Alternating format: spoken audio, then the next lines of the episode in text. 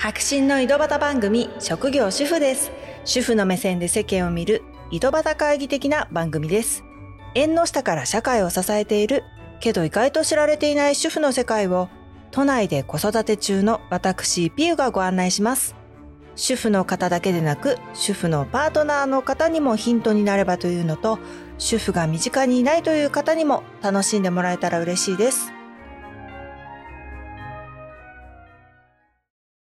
今回のテーマは改めて中学受験まずね本題に入る前にお便りなんですけどフォームの方に送っていただいたものも、あの、お返事直接はできないんですけど、ちゃんとね、読んでます。嬉しいです。本当にありがとうございます。はい。それで中学受験なんですけど、中学受験に関してはね、これまで何回かお話ししてまして、で、実際に受験を終えた後にもお話ししたと思うんですけど、これね、いずれも改めて概要欄にリンクを貼っておきますので、ぜひ聞いていただけたらと思うんですけど、我が家ね、こう受験を終えた兄がいるかと思えばね、兄を見て塾に入りたいって言って、受験を始めたっていうね、弟、小学生の弟がいるんですね。これ中学受験もね、二人目となると、親の心持ちっていうのがね、随分変わってくるんですよ。今日はそんなね中学受験2人目の親あるあると、実際にね受験を終えて中学生になった本人にね直接お話を聞くっていうこの2本立てでやっていきたいと思います。直接お話を聞くっていうのはねこれまでこのポッドキャスト弟のポキさんがね出演してくれてて、まあ、コントなんかもねやってくれてたんだけどポキさんしかね、出演してこなかったんですよね。今回ね、初めてね、兄のパキさんにもね、パキさんね、ご登場いただこうっていうことを考えております。はい。ぜひ最後までお付き合いください。まずは中学受験、まあ、親の方もね、二人目となるとどうも意識が変わってくるっていうことで、中学受験二人目あるある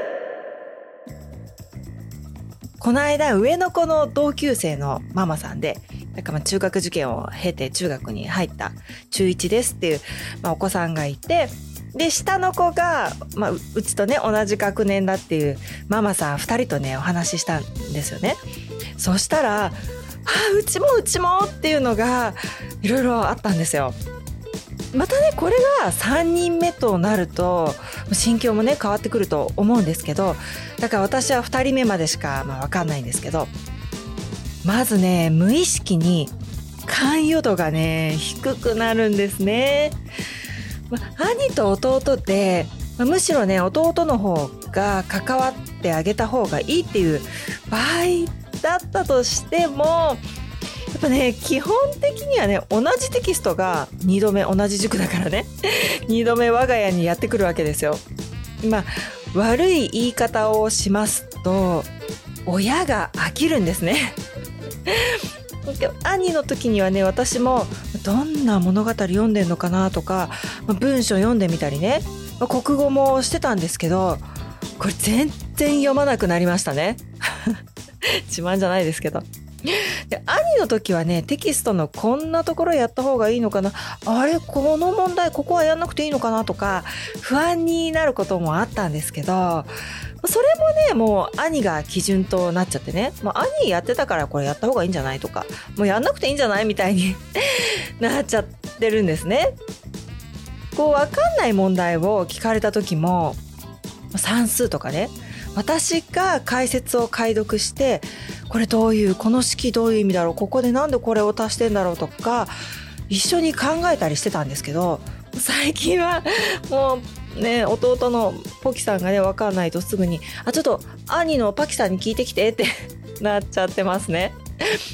まあね実際こうパキさんの解き方教え方っていうのが塾の解き方なわけで親が違う教え方をするとね親私は中学受験してないので中学校以降の数学の考え方が多分ね染みついてる、まあ、そういう教え方をするのは良くないっていう、まあ、こともありますね。はい、まあ、ちょっと言い訳ですけど。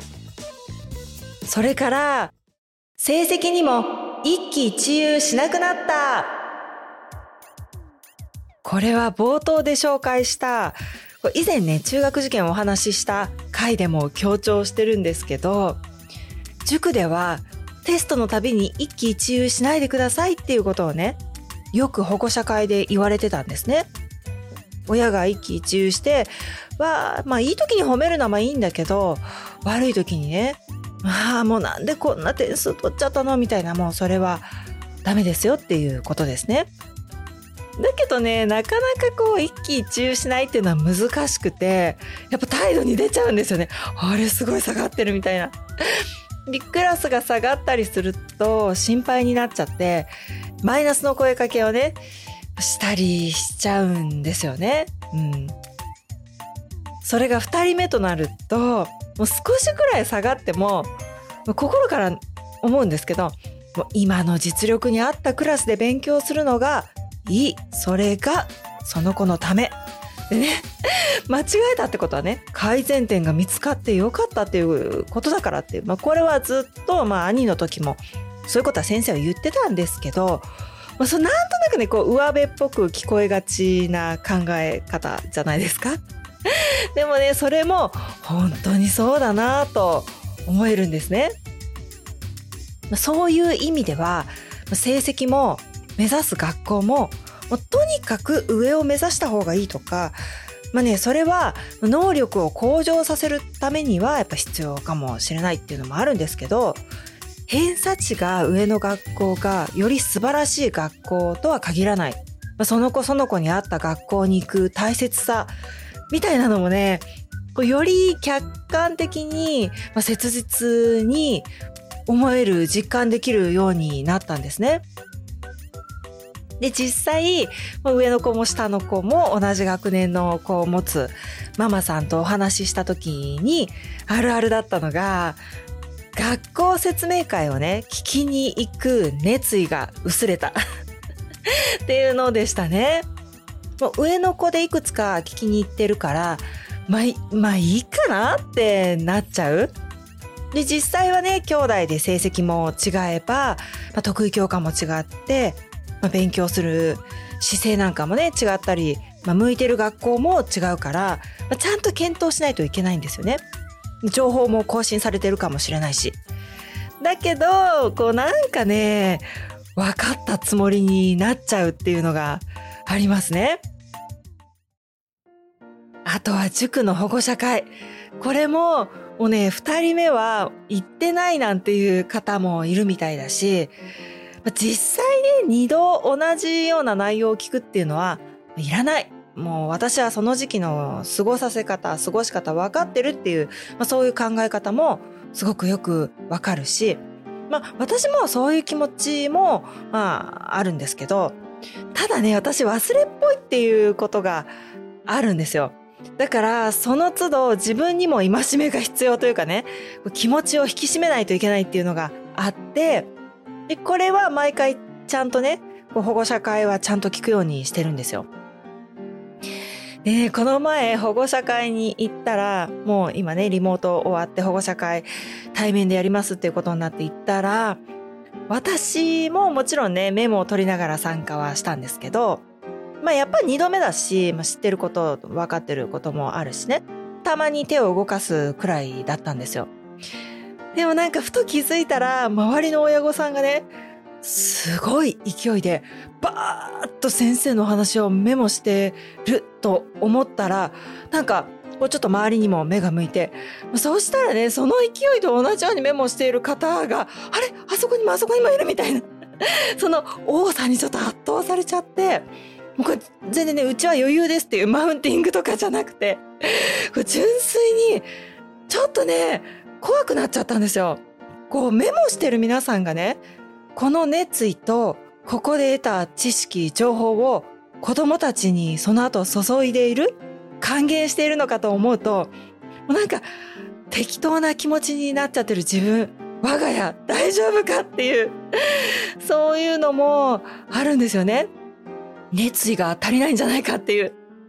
まあだからそういうのをちょっと体感しに行くっていうのもありますかね？まあでもね、これも二人目あるあるじゃないかと思うんですけど、そうとも言い切れないかもしれないですけど、まあね、そんなに無理して少しでも偏差値が上の学校に行くみたいな、そういうことはね、もういいんじゃないかっていうのもね、まあ、二人目だと強くなっちゃうんですよ。でも一方で、その親の気概のなさ、こう腰が引けるというか言い訳にしてるみたいなことなのかなこれってみたいな。それが子供に悪影響となってもいけないしああどうどういう風なスタンスでいようかなってね。まあ2人目は2人目でねこうああでもないこうでもないって 考えてまあねそういうことを言ってるんですけど。まあここでもねバランスが必要ってことですよね結局ね。もうなんだかね、すべてのことでね、まあバランスですね、もう。はい。それではね、ここで、パキさん初登場はい。冒頭にね、ご紹介したパキさんなんですけど、ポキさんの兄ですね。中学受験を経験してで今私立の中学校に通ってるんですけどそのねパキさんにちょっとご登場いただこうかなと思うんですね。子供が中学生になって親の変化としてはね先日お弁当作りが始まったっていうことについてお話ししたんですけどこれもリンク貼っておくのでよかったら聞いてください。で、まあ、今回は子供の方から見えた世界についてねちょっと少しでもこう共有というかできたらなと思います。はい、それではパキさんよろしくお願いします。よろしくお願いします。はい、じゃあね、早速、はい、中学に入って、小学校と違うところはどんなとこがありますか？まあ一番のとは、電車に乗っていくから朝家を出るのが早い。うんうんうんうん。そうだね。プレッシャーがある。何のプレッシャー？その学校に、ま、間に合わない確率が高くなるから電車がに遅れたりすると。なるほど。あとは？あとは購買がある。おまあいつもは弁当だけど、うんうんうん、購買で買う時もあって、うんうん、だからそこが違うかな。あとは小学校の頃はあんまり土曜授業1ヶ月に1回ぐらいだったけど、うんうん、今は1週間に1回必ずあるね。うんうんうんうん。あとは、やっぱ小学校の頃は勉強が簡単だったけど、勉強が難しくなってるところかな。まあそんなところかな。うんうんうんうんうん。今休み時間っていうのは何をしてんの？休み時間って中休みが昔はあったけど、今は昼休みしかなくて、で、昼休みはお弁当を食べた後、クラスのことを外に出て、ボールで遊んでるかな。おお、ボール。うん。どんな遊び？ドッジボール。ああ、そうなの？うん。ん、楽しそうだね。うん。楽しいよ。お弁当はどう？いや正直ブロッコリーには飽きてる。飽きてるな。いや、毎日入ってるもんね。毎日入ってるから、ちょっと正直飽きてるかな。そっか、じゃあちょっと違うものを入れようかな。なるべく緑ね。うん。ほうれん草とか？うん。うん、うん。なんだろう、オクラとか？うん。そうね。まあ、ちょ、ちょっと飽きてるかな、ブロッコリーは。そっか。好きなメニューはある？お弁当の。前なんか、ミートソースを入れた時あったじゃん,、うんうん、それは美味しかったうんパスタのあとはオムライスとかやっぱそういうなんか、普通いつも食べるのはなんか定食みたいな感じのやつじゃん、うん、なんかご飯におかずに、って感じだでも丼になると丼みたいなのになるとあの美味しくなるかな？うん。なんか食欲が湧く。あじゃああの仕切りがない方のお弁当、うん、あっちのお弁当のメニューのが好きってことなんだ。うんまあでもいつもずれてるから、うんうんうん、なんか。偏っちゃうから。うんうんうんうん。それはちょっと。うんそうだね。なんかお弁当に入れてほしいものある？うーん学校でスープとかを飲んでみたいな。あスープじゃんね。そう 前重くなるから入れない方がいいって言ってたやつ。そうね。ちょっと検討してみる？うん、うん。まあ無理だったらいいけど。別にすっごい欲しいってわけじゃない。さっきさ勉強が難しくなったっていう言ってたでしょ？なんか理科と社会さ中学受験でやったようなことをもう一回やってる感じ？まあそうだけど、うんだからといって全く同じことをやってるわけじゃなくて例えば理科で言うと、うん。この前は苔とかシダ植物のことを詳しくやったんだけど、うん。中学受験では全然そういうことはやってないし、社会も世界のことはやあんまやってないから、今は世界のことやっててうんうん。歴史だって世界史やってるから、うんうんうん。やっぱ受験の時とは違うかな。うーんそっかそっかじゃあちょっとここから中学受験をね振り返ってみたいんだけどはあ、今ねちょっと振り返ってみてど中学受験。目の前のことをなんかやってるうちに終わったって感じかな。過去問とか問題集とかを解いてて頑張って解いてて。でそれでいろんなことがあったけどまあそんな感じで終わったかな。うん。そういうイメージじゃあなんかうわーっとあっという間に終わってたっていう感じ？まあまあでもまあまあそんなもんかな。うんうんうんうん。なんかやってよかったことってある？小学校と違うところを勉強できる？小学校ではあんまり簡単なことしかやんないけど、うん受験ではなんか発展的なことやるからうん面白いっていうこともあったかな、うんあと先生の話が面白かった？あとクラスの人たちとは競争できるところはちょっと楽しかった、うーんそうなんだ。逆にちょっとその嫌だったこととか辛いとかまあやめたいみたいななんかそういうことあった？いやー過去問で全然うまくいかなかった時とかうんあと塾のテストで成績が結構下がった時にはなんかすごい落ち込んだかな。うんうんうん。やめたいとか思ったこともある？うーんあるかもしれない。わかんない。あんまり覚えてないけうんどでもだって大変だったからうんうん。正直やめたいなって思ったことがあったかもしれないね。うんうんちょっと覚えてないけど。うんうんそれは1年前とかの話になるから。うんうんうん。うんあんまりにもこうわーっと進みすぎて覚えてない感じ？うーん。なんか大体やってること同じ感じの勉強だったから、うんうん。なんかいつ何があったとかあんま覚えてないな。あでもあの夏休みにたくさんの理科とか社会の問題、あと国語の問題を解いたことは覚えてる、うんうんうんそれはなんかやりごたえがあったかな。うんうんうんうん。受験勉強の時もね結構ドラえもんとか見てたよね。それが今全然見なくなったね、いやーなんか見なくなったな。うん、なんなんかなんか興味がなくなっちゃった。あの頃はさあれがちょっとなんだろう。癒しというかリラックスになってたの？うんそうかなそうだね、うん。だってお昼ご飯の時はいつもそれを見てた。ああそうね見ながら食べたりね。うん。それが休憩になってたな。今さポキさんね弟のポキさんが塾に行ってさ勉強頑張ってるでしょ？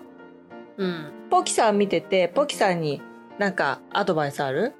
いやーあのーいっつもテストの前に字をきれいにして書いてこいって言ってるのに字を汚く書いて間違ってることがいっつもあってうんざりですな。誰なの？あと文章もちょっとよく読んでほしいな。僕が言えないけど。でも字は僕最低限テストの時は綺麗に書いてたよ、うんそう。か。じゃあさポキさんに対してこういう風にした方がいいとかそうお母さんへのアドバイスみたいなある？うーん、あの、勉強やってる時に集中を目指さない、なんか余計なことを喋ったり。余計なこと？うん。何余計なこと？え、なんか自分の趣味のことについて、なんか、話しかけたり？なんか、うんなんか、例えば親同士とかで話してるの、子供の前でやんない方がいいかな。うるさいってことね。うん。集中が切れちゃうね、あと前向きでポジティブな声がけ、うん、なんか例えば点数が、うん、テスト点数が悪かった時に、うん、お前はダメだなみたいなことを言わないことだな、どんな感じで声かけしたらいい？なんか例えばここを間違ってるってことはこれができなかったってことだからそれを頑張れば次は絶対いい点数取れるよみたいな。だけどなんかいい点数ダメな点数でなんかままだ大丈夫だよこんなんで。みたいな、そういうのじゃなくてより上を伸ばせるような。あ未来に向けてのね。そうそう。なんか今の成績でいいっていうポジティブな感じじゃなくて上をもっとものあの目指していこうみたいな、うんうんうん、そのここを改善していこうみたいな、うんうんうん、なんか一方的にダメだって決めつけない方がいいな、うんうんうんうん、そうすると落ち込んじゃうからじゃあさこう自分の受験を振り返ってさお母さんちょっとここが嫌だったよとかさなんかここは良かったとかそういうのある？うーんいや、正直全然覚えてない。でもなんかさ、なんか、僕の、さっき言った僕の点数が悪かった時にちょっと言い方が強くて僕が落ち込んだことはあったかもしれないね。そっか、それはごめんね。うん、別そんな、いいけど。そっか。そのマイナスのことだけ？いや、あと。あのなんか僕が落ち込んだ時にいろいろ慰めてくれて、うん、なんかそういうところは嬉しかったな。うん。嬉しかった。なんか点数が悪かった時に慰めてくれたじゃん。これ本当で本当に、うんうんうんうん、そっか。うん。受験はさやってよかったと思う？思うよ。さっきから言ってるけど。さっきから言ってるっけ？はい。なるほどね。いろいろお話ししてくれてね。パキさんどうもありがとうございました。ありがとうございました。